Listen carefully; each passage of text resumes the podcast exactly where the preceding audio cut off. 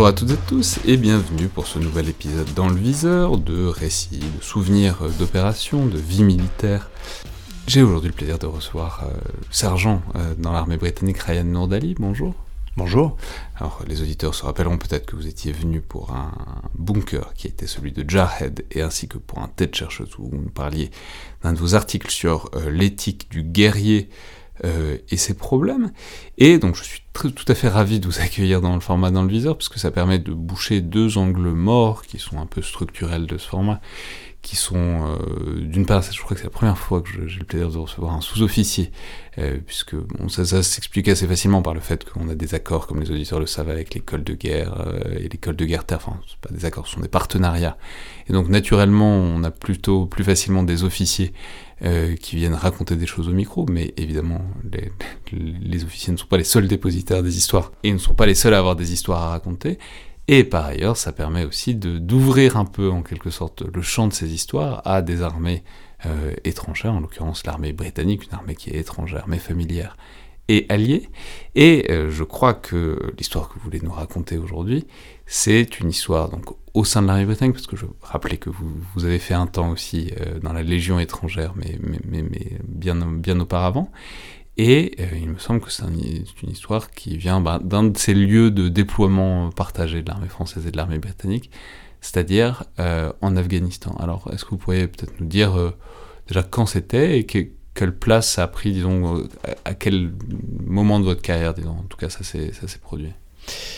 Alors, je... c'était en... 2012, donc c'est l'été 2012 lors de mon déploiement en Afghanistan.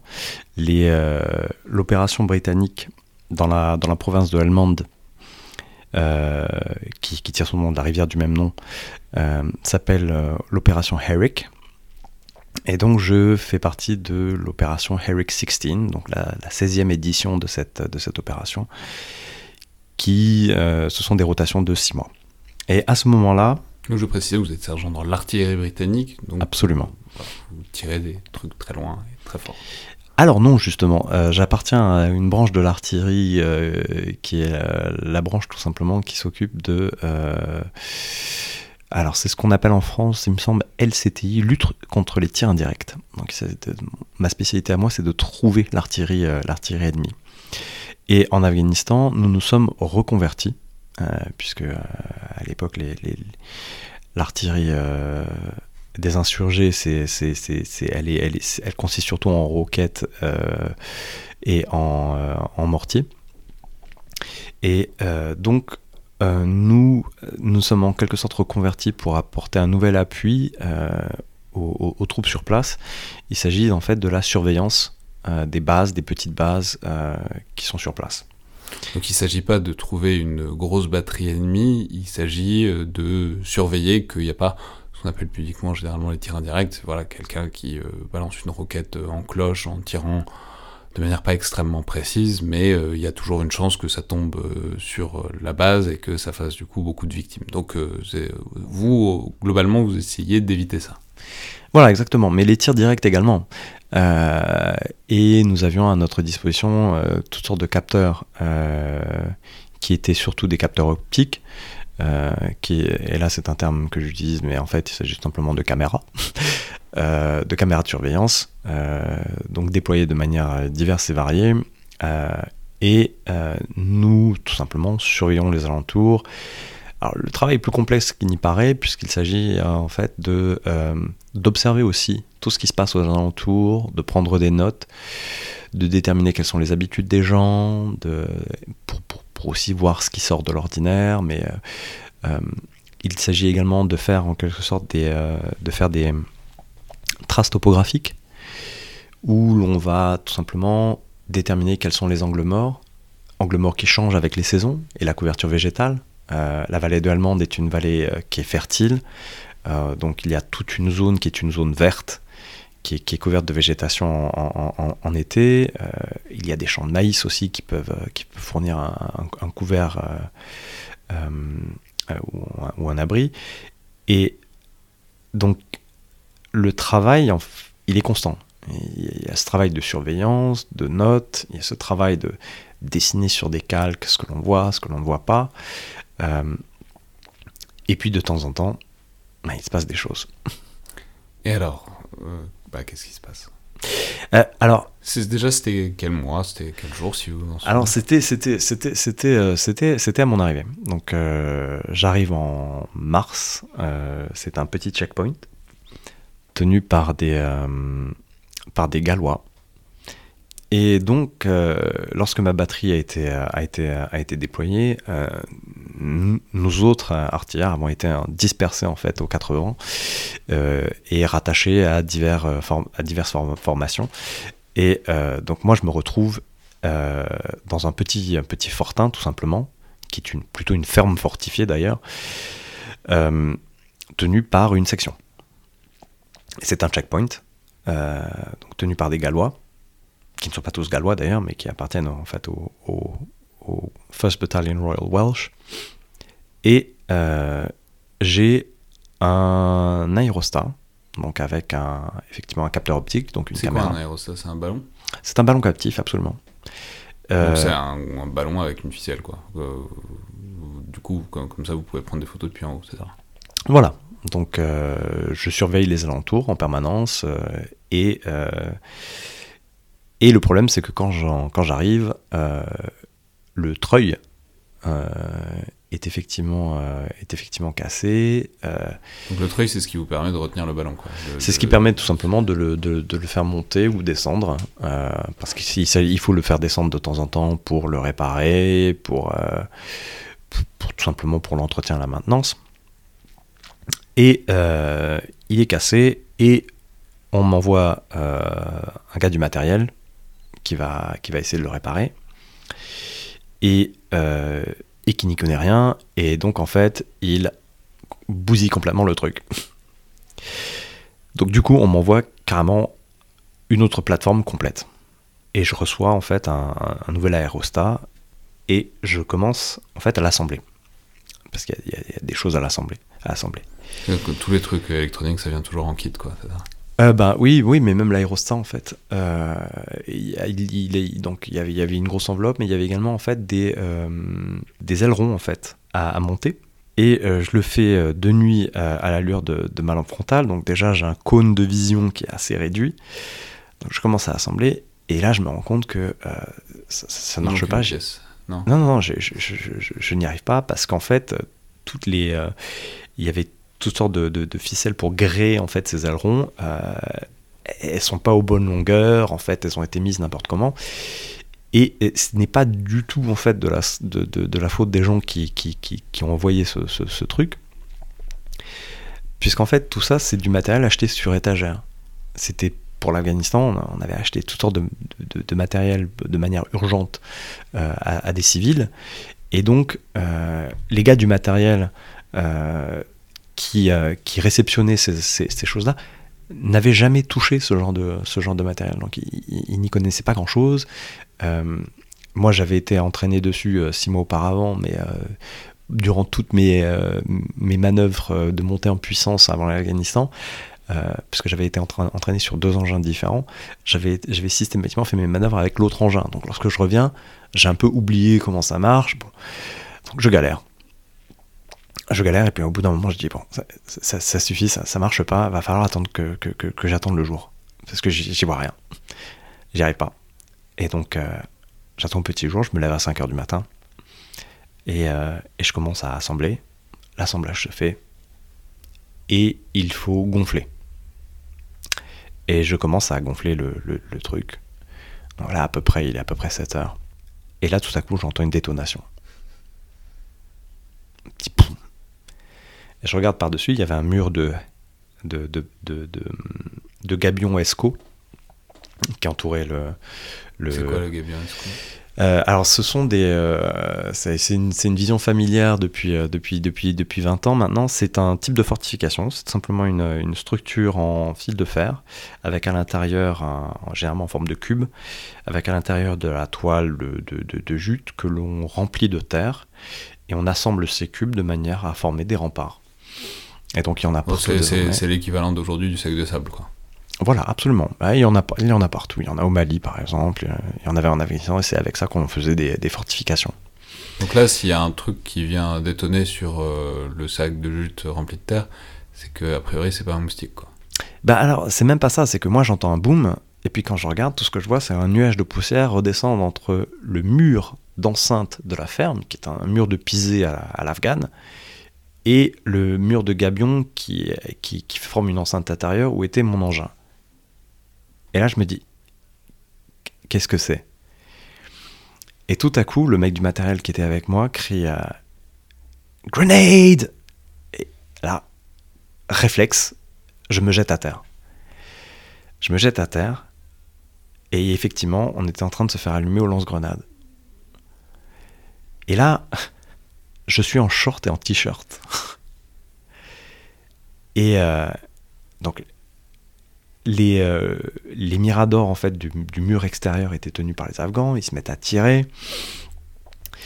Mais les grenades continuent de tomber. Simplement, si c'est au lance-grenade, ça veut dire qu'ils. Euh, c'est à quelle distance J'ai aucune idée de la portée d'un lance-grenade. Mais ça, ça, veut dire qu'ils étaient à 50 mètres, à 100 mètres, à 200 mètres? Ah, ils étaient, ils étaient à une petite centaine de mètres, 100, 200, facile. Mais ça veut dire que quelqu'un aurait plus ou moins dû les voir quand même euh, Pas avec le couvert végétal qu'il y avait. On, est encore en mars. On est en mars. Euh, il y avait des vergers partout. Ils pouvaient s'approcher euh, relativement près. Il y avait une ferme à côté où il y avait un, énorme verger où j'ai jamais pu voir ce qui se passait dans ce verger parce que c'était c'était toujours toujours vert.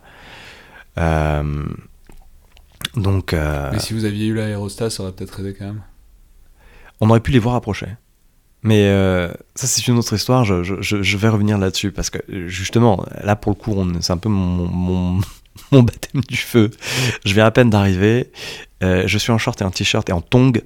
Et euh, je suis en train de tout simplement de m'abriter derrière. de vous faire allumer en lance-grenade. Voilà. De, de, Bienvenue en Afghanistan. Voilà. Et, et le, le, le, l'aérostat en fait est relié en fait, comme j'avais dit, un treuil. Ce treuil est lui-même dans une euh, dans une remorque. Et cette remorque, elle est en contreplaqué. Donc moi, je suis en train de m'abriter derrière, du contreplaqué pendant que des grenades tombent.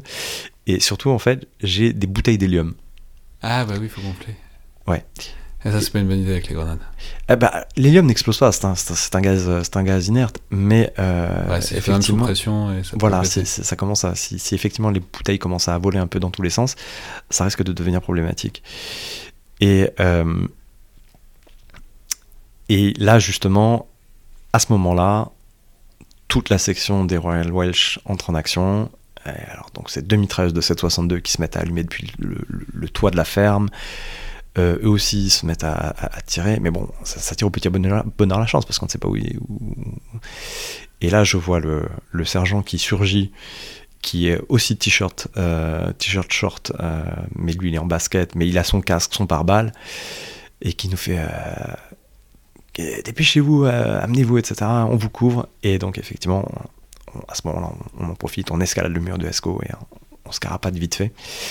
Euh, et le truc, le truc aussi que, qui nous a sauvés, c'est que lorsque, euh, lorsque le gars du matériel, qui s'appelait Dan, a crié grenade, c'est parce qu'il l'a entendu tomber au sol. Or, nos grenades à nous, nos, 40 mm, euh, elles explosent à l'impact. Mais je crois que les. Euh, lui, il a entendu un bruit métallique qui tombe sur voilà, le sol. mais les, GP25 de fabrication russe euh, fonctionnent en fait par. un avec un retardateur. Avec un retardateur, absolument. Hmm. Et vous, vous êtes Enfin, je veux dire, c'est-à-dire, euh, aussi bien, si le, si le, type avec son lance-grenade avait fait 3 euh, degrés plus haut, vous, la preniez? Enfin, C'est-à-dire, est-ce que vous avez su à quel point c'était passé proche ou pas? Oui, oui, oui, parce que, parce que on a récupéré des morceaux, et puis j'ai vu des éclats sur mes bouteilles d'hélium aussi, et dans les esco d'à côté, euh, oui, oui, oui, non, non, elle est tombée, elle est tombée genre à 1m50. De vous? Ouais. c'est juste, juste, le mur qui vous a, le muret en... C'est pas le muret, c'est le fait que j'étais au sol. Ah non, il n'y avait rien entre moi et cette grenade. Elle est, tombée sur le, lit de galets, donc en fait, euh, il y avait des galets euh, partout, et elle a explosé euh, à, côté, mais comme j'étais plaqué au sol. Oui, c'est de la pure chance, quoi. Enfin, il y a le fait d'être plaqué au sol, et puis après, aussi bien, il peut y avoir un, éclat qui part, enfin, on sait pas quoi. Ouais.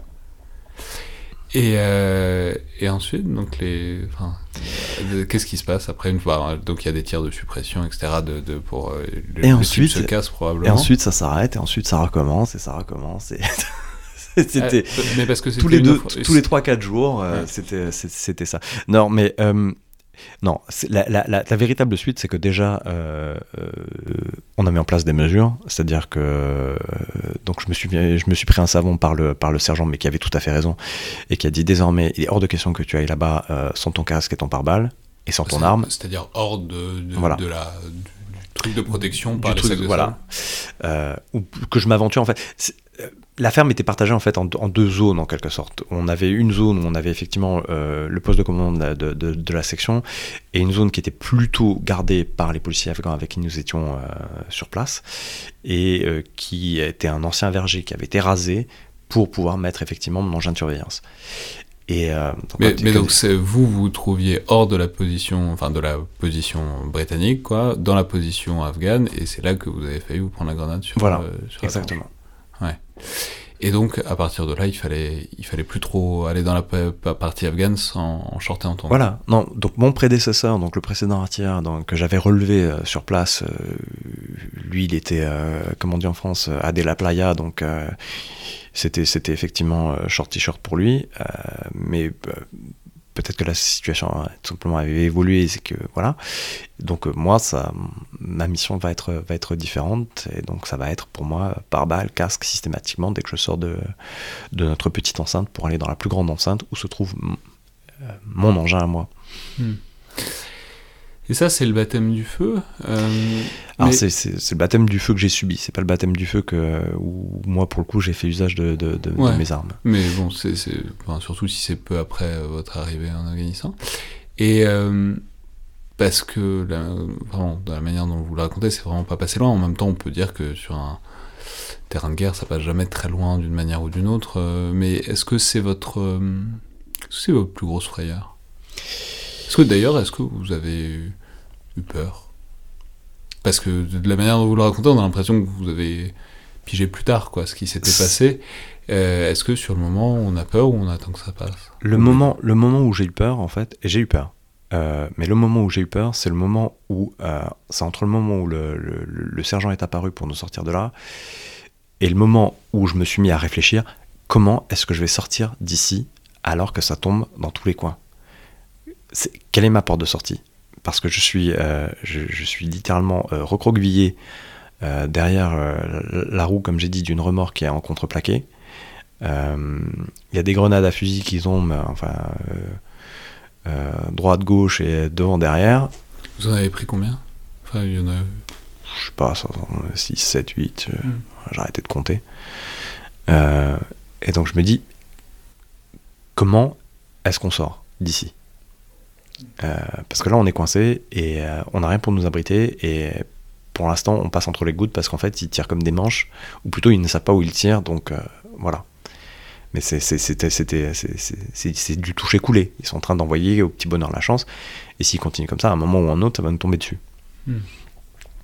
À ce moment-là, oui, j'ai eu peur. Mais ça ne va. Il va y avoir d'autres moments où effectivement, ça va être. ça va être un peu. ça va être chaud. Euh, ouais. Il va y avoir d'autres moments. Très bien. Merci beaucoup, Ryan De rien.